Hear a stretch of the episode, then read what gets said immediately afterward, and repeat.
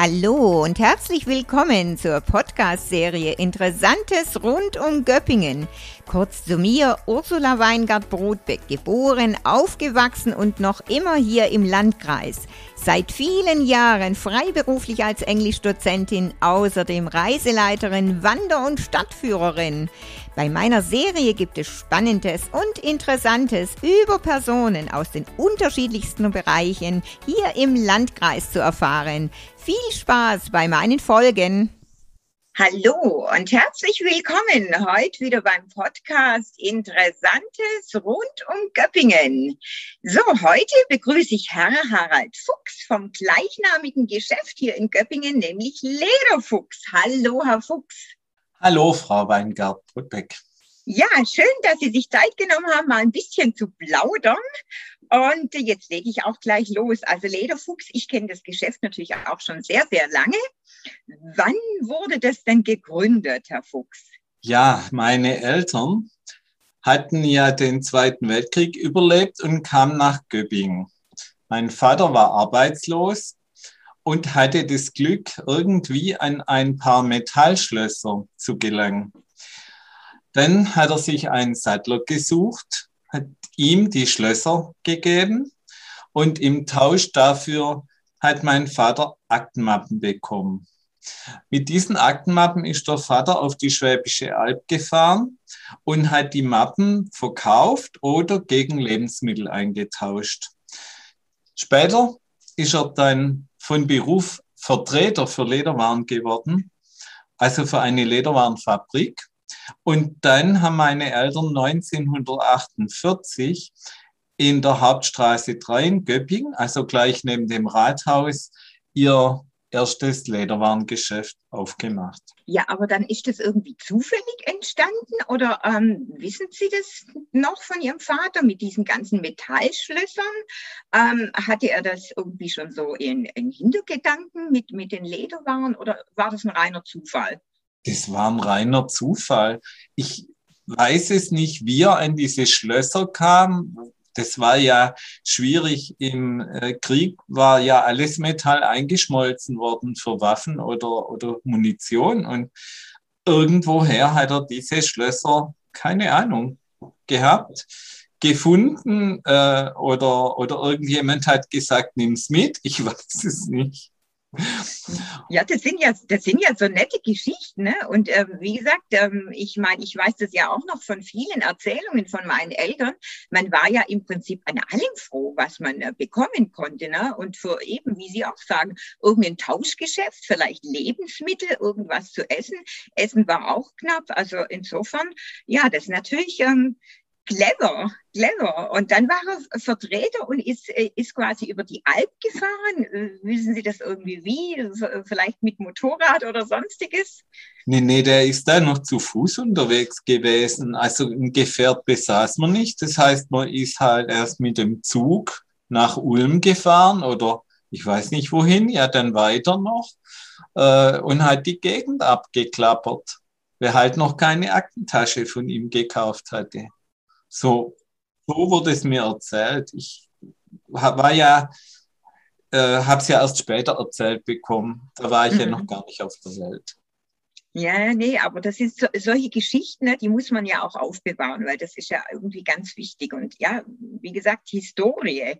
Ähm, Historie das äh, muss man wirklich sagen. Und so, so gleich nach dem Krieg, ne? also, äh, und dann hat er wahrscheinlich diese Liebe zu den Lederwaren entdeckt, wenn er dann erst Vertreter war. Und dann hat er sich wahrscheinlich gedacht, na ja, da gründe ich doch mal mein eigenes ähm, Geschäft. Also ich weiß jetzt auch gar nicht mehr, man vergisst es so leicht. Wie lang seid ihr jetzt an der, am jetzigen Standort? Ähm, das muss, das muss relativ bald danach schon gewesen sein. Also ich sag mal um 60 herum, um 1960 etwa. Ah, okay. Das beruhigt mich jetzt wieder, weil ich, ich, ich hätte mich jetzt nicht wirklich an das Geschäft neben dem Rathaus erinnern können. Aber ich meine, okay, man wird ja älter ne, und vergisst das eine oder andere, weil mir ist jetzt eben nur das jetzige Geschäft an diesem Standort ähm, bekannt. Aber wenn Sie sagen, um die 60 rum, dann, dann kann ich das auch nicht wirklich kennen. Also, wie gesagt, das, das beruhigt mich wieder. Ne? nicht, nicht, dass dann schon irgendwie die Vergesslichkeit ähm, schon so äh, anfängt und fortschreitet. Ja, und ähm, Sie sind ja dann wahrscheinlich auch als kleines Kind öfters im Geschäft mit gewesen. Können Sie sich da noch erinnern? So. Och ja, so. Ich war halt dann mal da und, und die Verkäuferinnen, ähm, also ich war ja wirklich so klein noch, ich, ich konnte ja gerade mal so reden. Und das waren dann bei mir, das war so ein Kunstbegriff, den ich gefasst habe. Die Verkäuferinnen, die hießen bei mir Geschäftserinnen. Geschäftserinnen? Die Geschäftserinnen. Ich musste denen ja irgendeinen Namen geben, wenn ich da so als kleiner Bub rumgeplappert habe. Das waren die Geschäftserinnen. Ach, das ist ja herrlich. Aber von diesen damaligen Verkäuferinnen gibt es wahrscheinlich ja niemand mehr. Das ist zu lange. Also manchmal kommt es wirklich vor, dass hier jemand in den Laden kommt und noch sagt, meine Mutter hat mal bei Ihnen gearbeitet und erzählt mir dann den Namen, aber das weiß ich natürlich dann nicht mehr. Ich kenne die Leute dann nicht mehr, weil die kannten mich vielleicht als kleines Kind, aber eben nicht andersrum. Ja, das ist richtig. Als kleines Kind, man, man, man hat ja nicht Präsenz, also ähm, man kann sich da nicht wirklich erinnern von dem her. Naja, und wenn Sie dann ja im, äh, quasi mit, dem, mit den Lederwaren aufgewachsen sind, war dann für Sie gleich klar, dass Sie auch mal irgendwann dieses Geschäft übernehmen wollen? Oder wie war das so mit Ihrer Berufsfindung? Naja, das war ein bisschen ein bisschen mehr umweghaltig, umwegreich. Ja, also ich fasse es mal so kurz wie möglich. Ich wollte eigentlich Tierarzt werden. Ach was, Tierarzt? Und das ist ja was ganz anderes. ich habe halt als Kinder Tiere schon so geliebt und und wenn ich dann mit meinem Wellensittich oder meinem Goldhamster mal wenn denen was gefehlt hat, zum Tierarzt gegangen bin, habe ich gemerkt, die können eigentlich gar nicht so richtig mit diesen kleinen Tieren umgehen. Das waren ja immer Tierärzte, die eben nur Großtiere behandelt haben, die zu den Bauern gefahren sind. Und das ist mir halt aufgefallen. Da habe ich gedacht, also das ist eine Marktlücke.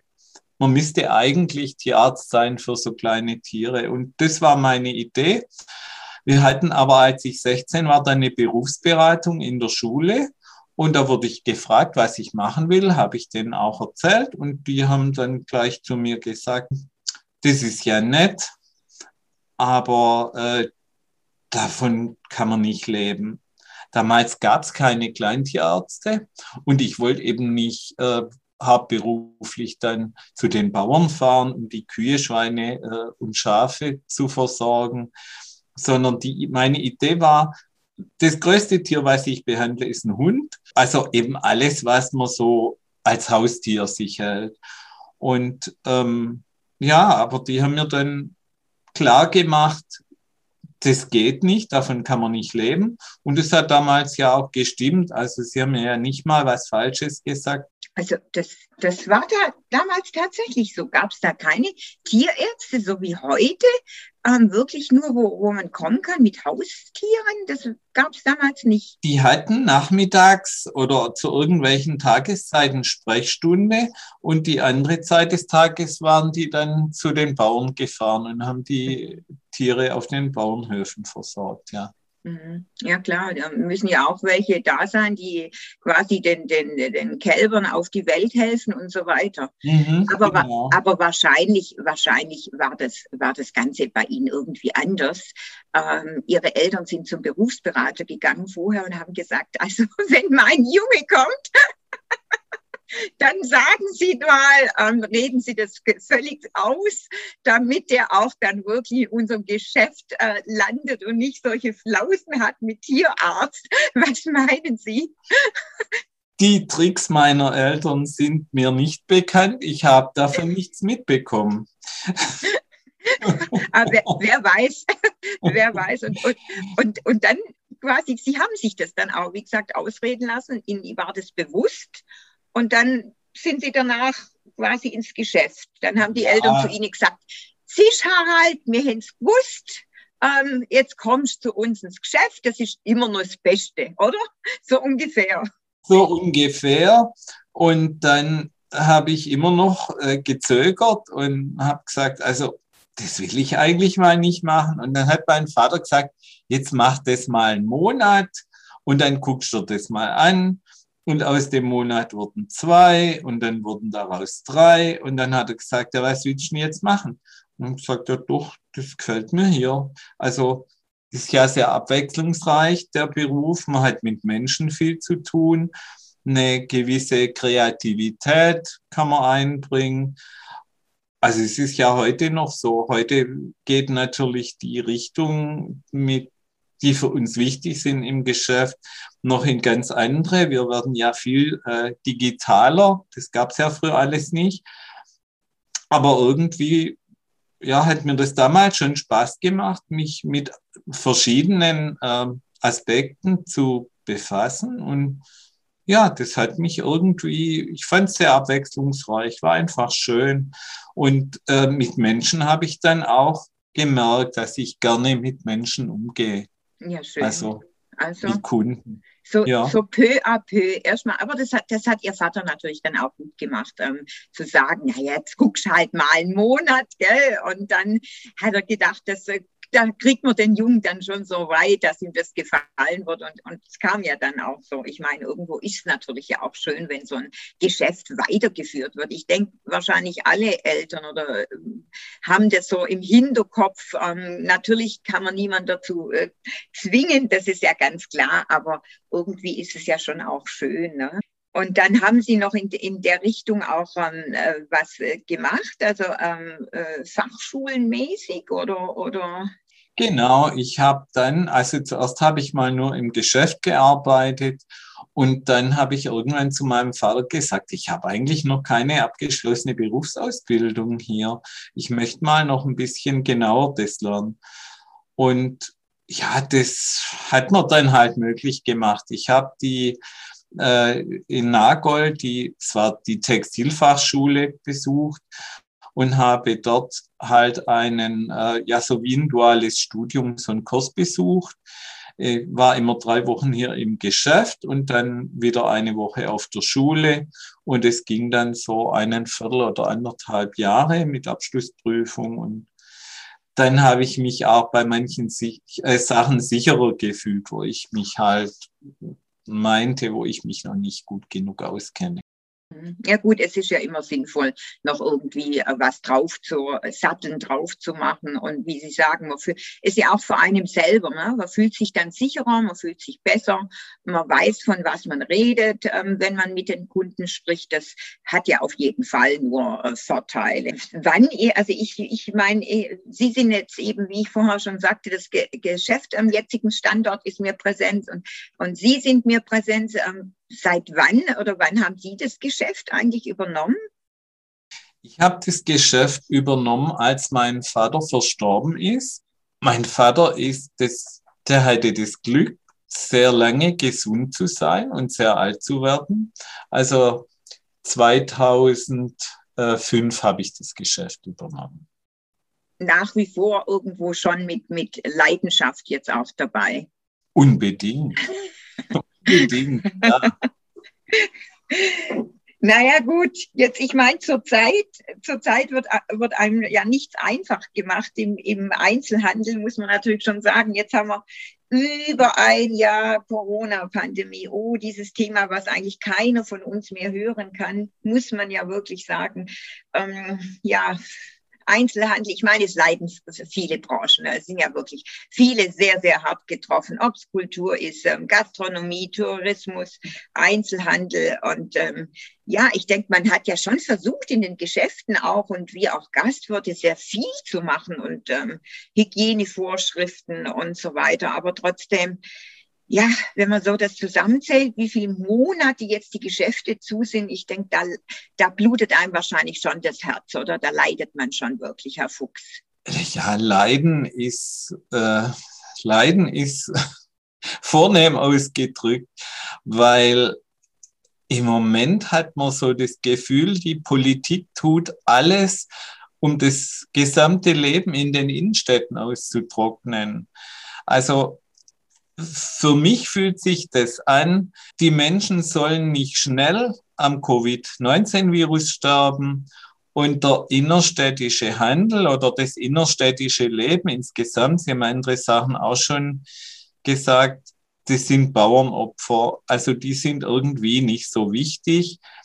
Es werden halt leider, es gibt Branchen, äh, die werden bevorzugt behandelt und davon gibt's gar nicht mal so wenige und andere sind halt gar nicht wichtig. Und genau das ist ja, was eine Stadt zum Atmen und zum Leben bringt. Also so eine Vielfältigkeit. Der, der Handel, unterschiedliche Handelsgeschäfte sind ja gar nicht alles. Alles zusammen macht es. Die Gastronomie, also Cafés oder zum Essen gehen, die Kultur, ja auch die Hotels oder, oder hier das Kino bei uns im Haus. Also wer in die Stadt zum Einkaufen geht, der, der will ja irgendwie das Rundumerlebnis haben. Der, man möchte mit der Familie oder mit Freunden einen Kaffee trinken gehen oder ein Eis essen gehen oder vielleicht am Abend dann nach dem Bummel oder in der Mittagspause zum Essen gehen.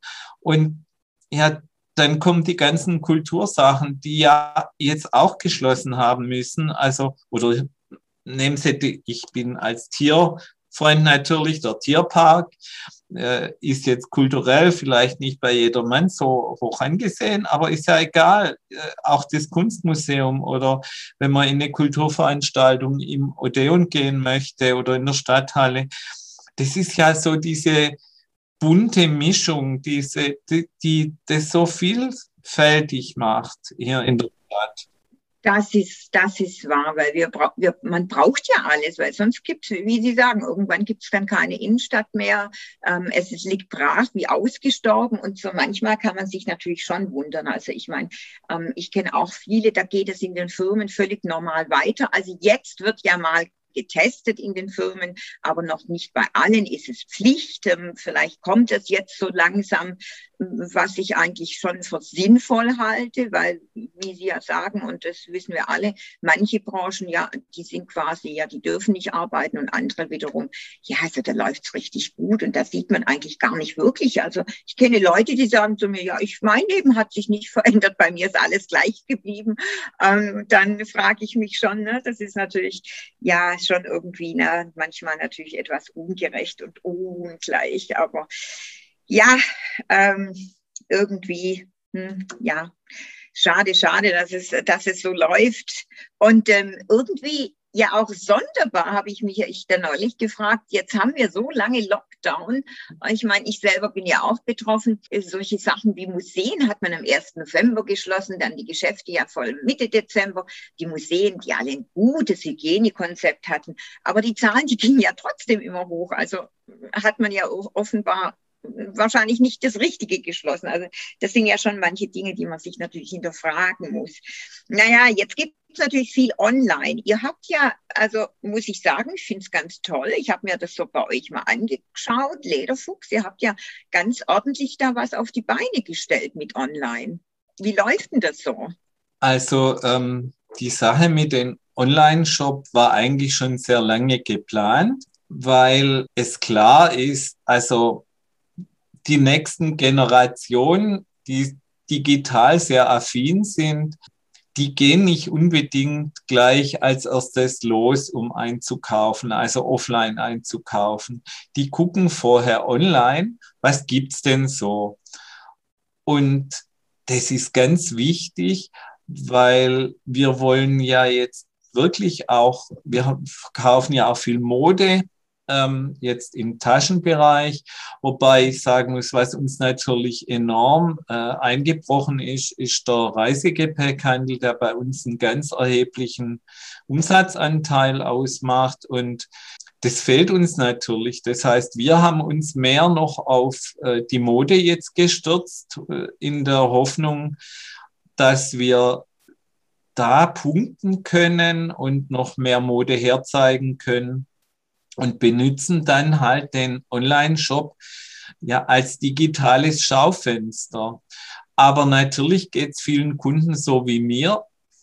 Man will die Ware ja vielleicht anfassen und betasten und umhängen. Man ist ja, die ganzen Sinne funktionieren ja anders. Du hast es auf dem Bildschirm, siehst es ja nur platt.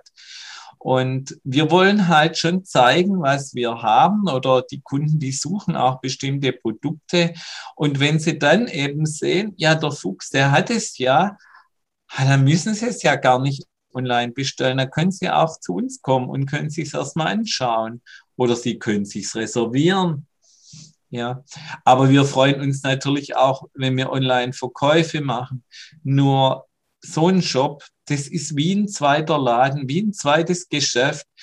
Ähm, und das haben Sie das, darf ich ähm, nachfragen, haben Sie das maßgeblich dann? Das war Ihre Idee auch? Haben Sie das mit aufgebaut oder ähm, Mitarbeiter oder haben Sie da jemand oder haben Sie viel gemacht?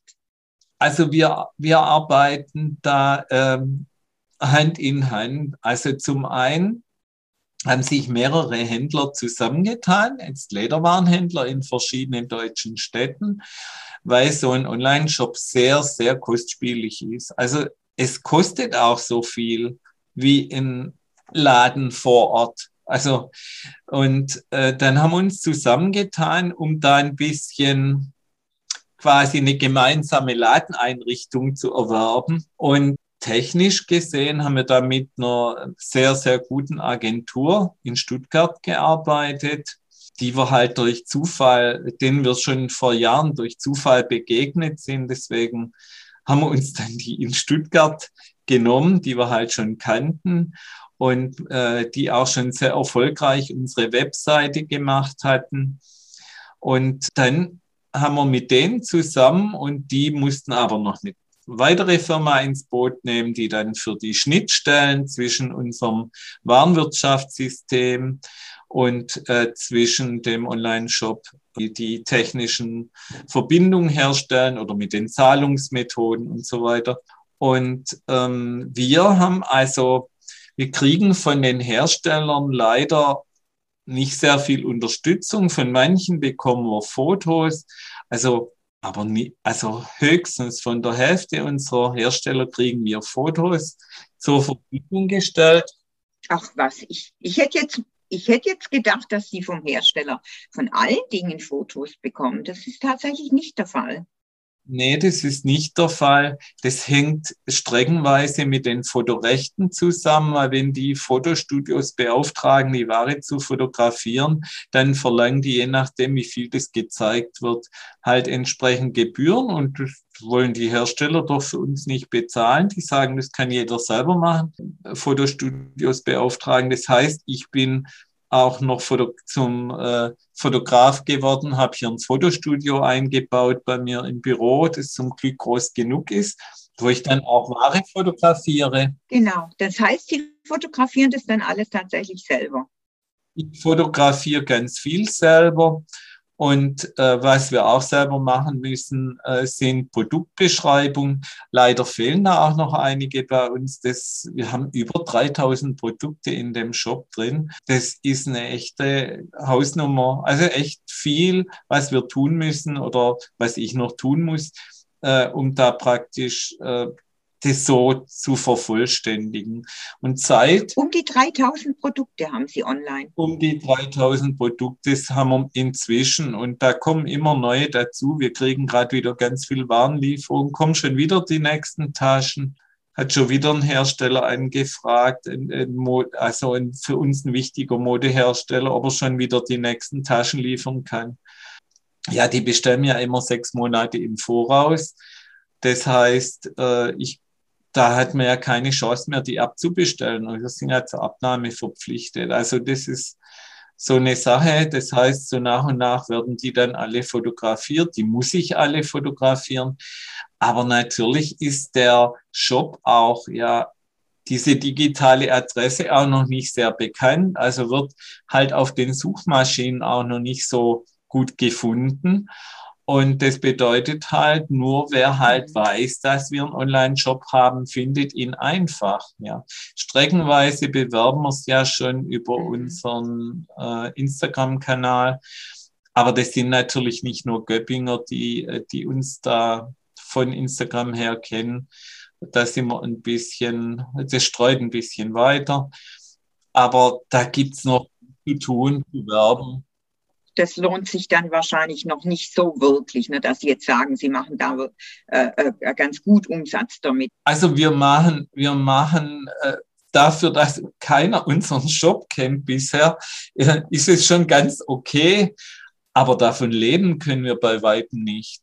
Also da, ich sage jetzt mal so, das, was wir jetzt in dem ganzen Monat verkaufen, äh, damit sich so ein Laden lohnt, müssten wir das jeden Tag verkaufen so ungefähr bewegt sich das Verhältnis. Wahnsinn. Wahnsinn. Ja, das ist natürlich ein Riesenunterschied. Ne? Wenn Sie sagen, das, was man einen ganzen Monat verkauft, müssen wir eigentlich in einem Tag verkaufen. Das ist natürlich schon eine Riesenlücke. Und vor allem, Sie müssen ja wahrscheinlich die ganzen Waren, das müssen Sie ja alles vorfinanzieren. Ne? Das sind ja auch äh, ganz schöne Werte, denke ich mal.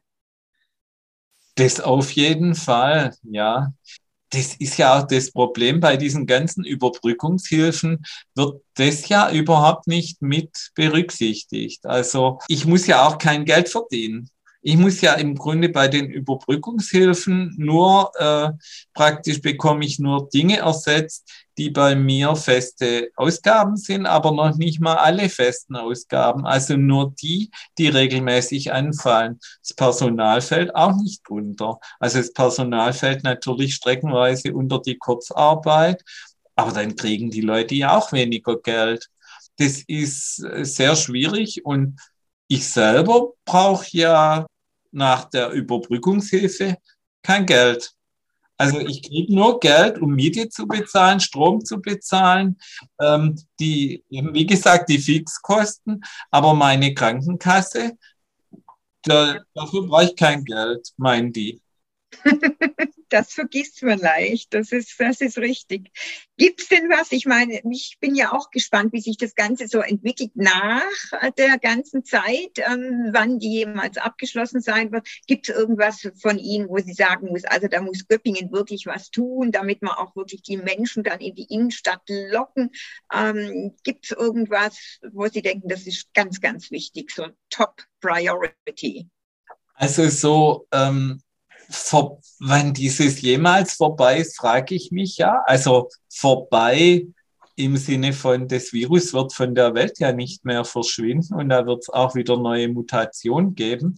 Das heißt eigentlich, dass die Stadt dafür einiges tun soll, dass die Menschen einigermaßen sicher eben zum Einkaufen gehen können, ins Café gehen können, ins Kino gehen können und da müssen sie noch ganz schön dran arbeiten, dass dann halt Schnelltests zur Verfügung stehen.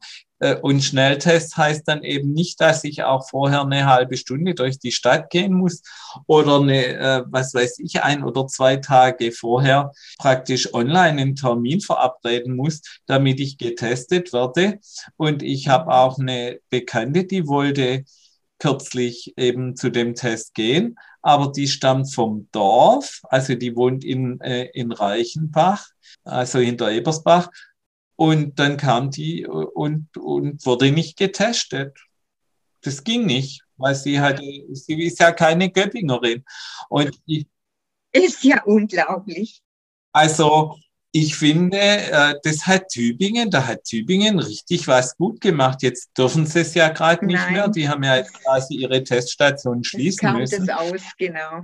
Aber ich sage mal so, das Ziel ist doch, die wollen diese Inzidenzen runterbringen. Und wenn die unten sind, dann müssen sie weiter dran arbeiten, dass die halt auch unten bleiben. Mhm. Und ohne Testen geht's nicht. Also es kann auch nicht nur sein, dass nur wir, unsere Mitarbeiterinnen und mich, dass wir uns testen müssen und die äh, nachher die mhm. Kunden, die kommen.